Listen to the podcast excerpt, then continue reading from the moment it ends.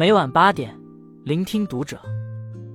各位听友们，读者原创专栏现已全新上线，关注读者首页即可收听。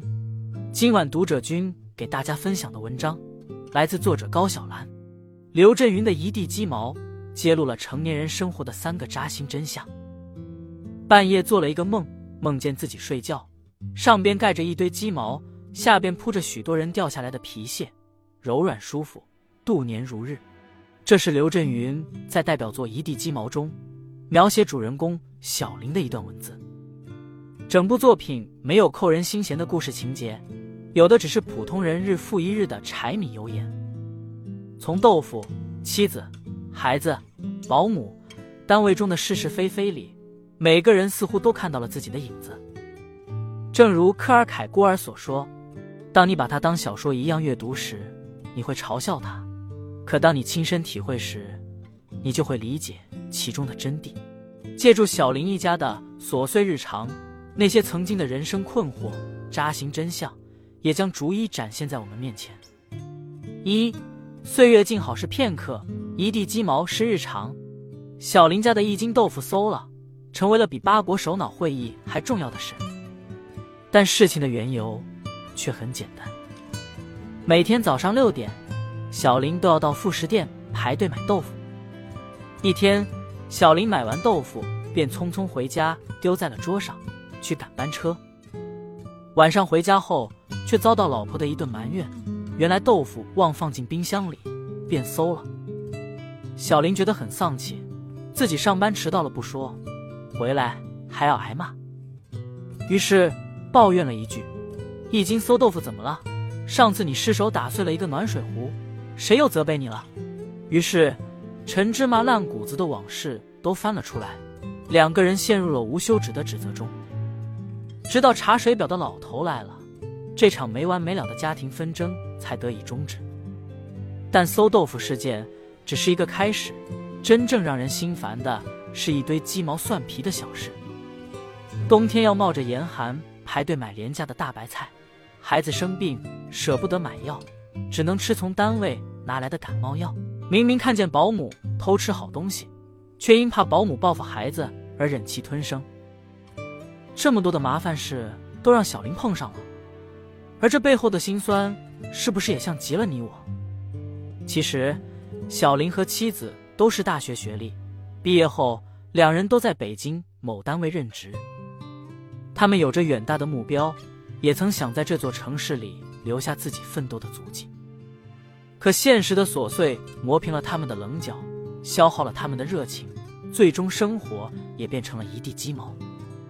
就像作家张爱玲说的：“生命是一袭华美的袍，爬满了虱子。”没有谁的生活是容易的，很多时候我们都要熬过一段没人关心、没人理解的时光。但也恰恰是这平凡的生活，让我们懂得了活着的意义。很喜欢杨绛说过的一句话：“岁月静好是片刻，一地鸡毛是日常。即使世界偶尔薄凉，内心也要繁花似锦。人生是一场自我修行，无论生活多么艰难困苦，心间的一泓清泉里也不能没有月辉。”二，人在职场，千万别脚踏两只船。老话说得好：“一事不求二主。”意思是在求人办一件事的时候。就不要再麻烦第二个人了。而小林夫妇恰恰不懂这其中的道理，自以为加了一把锁，结果把自己的事情搞砸了。刚到北京的时候，小林夫妻生活很艰难，只能合租在老婆小里。经过一番努力，两人才买了一居室，为家里添置了冰箱和彩电。虽然物质条件有所提高，但幸福感却逐渐降低。一天早上，小林的妻子坐在床上发愣，说自己想调工作。小林一听头就大了，这简直就是比馊豆腐还糟心的事。要知道，妻子的单位不错，他坐在办公室里还有空闲喝茶看报。但家离单位太远，来回通勤就三个多小时，妻子每天披星戴月，实在受不了。小林说：“咱们无权无势。”你想想，纺织女工，人家上一天班，还站着干一天活呢。可妻子却说，不换单位他就不上班。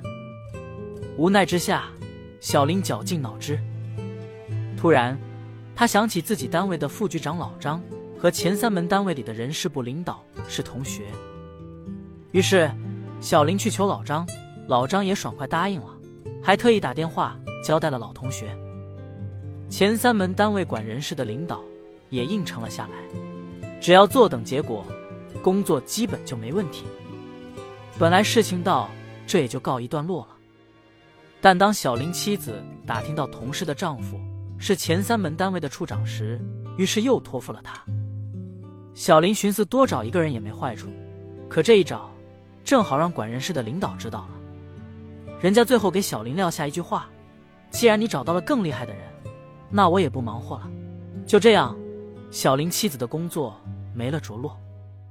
生活中谁都避免不了要麻烦同事帮忙，但职场也有职场的规矩。找人办事，只找一位，人家才会竭力给你办。广撒网，只会让对方觉得给自己的托付并不重要。所以，既然托了人，就要相信对方的能力，不要四处打听，否则容易两头得罪。除非对方实在帮不上忙，这时你就可以跟对方说清楚，再去找其他人帮忙。身在职场，一定不要脚踏两只船，看似聪明，实则愚笨。三，放下面子才是成年人最大的体面。有人说，死要面子和为别人活着是很多人的死穴。的确，这句话也体现在小林夫妻身上。来自农村的小林成了北京的一名公务员，在父母和亲戚的眼中，这是一件值得炫耀的事。正因如此，家里的七大姑八大姨，只要有困难都会前往北京。殊不知，这无形之中给本就拮据的小林一家增添了不少负担。但为了不让乡里人给他扣一顶忘本的帽子，小林。只能答应着他们的各种要求，可小林在北京也只是一个普通人，根本没有多么强的办事能力。再加上老家的客人不分场合吐痰、抽烟的习惯，也让他们夫妻之间摩擦不断。于是，小林在遇到办不了的事，就直接说：“这事我办不了。”虽然这会让乡里乡亲看不起，但小林宽慰自己，早认清现实，早好。作家一书说：“面子是一个人最难放下的东西，又是最没用的东西。有时候，面子是一种心灵的负担，学会放下面子，生活才会舒坦很多。”一天，小林下班早，去菜市场时遇到了同学小李白。上大学时，两人就很喜欢写诗，当时还加入了学校文学社。可现如今，小李白居然推着一个食品车。在路边卖起了板鸭。两人闲聊中，小李白说自己要出去十天收鸭子，让小林帮忙收账，两个小时给二十块。但小林死活不肯，怕遇见熟人丢面子。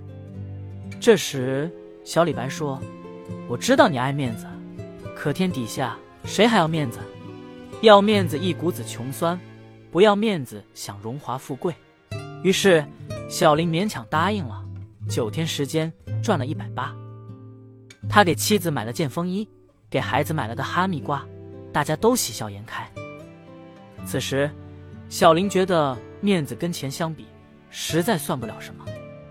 正如那句话：“做人不能太要面子，爱面子的人做不了大事。”越王勾践为了复仇，不惜卧薪尝胆；刘备为了请到诸葛亮，曾经三顾茅庐；司马迁遭受宫刑。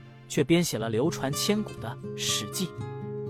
放低身段，不是向现实妥协，而是一种真正的生存智慧。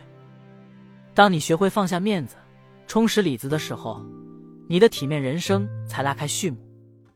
人生在世，草木一秋，每个人都希望生活一片静好。然而，现实中的一地鸡毛却比我们想象的还要多。可即便如此，我们依旧在繁琐的生活中摸爬滚打，在慌乱的境遇中砥砺前行。就像罗曼·罗兰说的：“世界上只有一种英雄主义，那就是看清生活的真相后依然热爱生活。关注读者，愿我们都能对未来充满希望，把鸡零狗碎的日子过成诗和远方。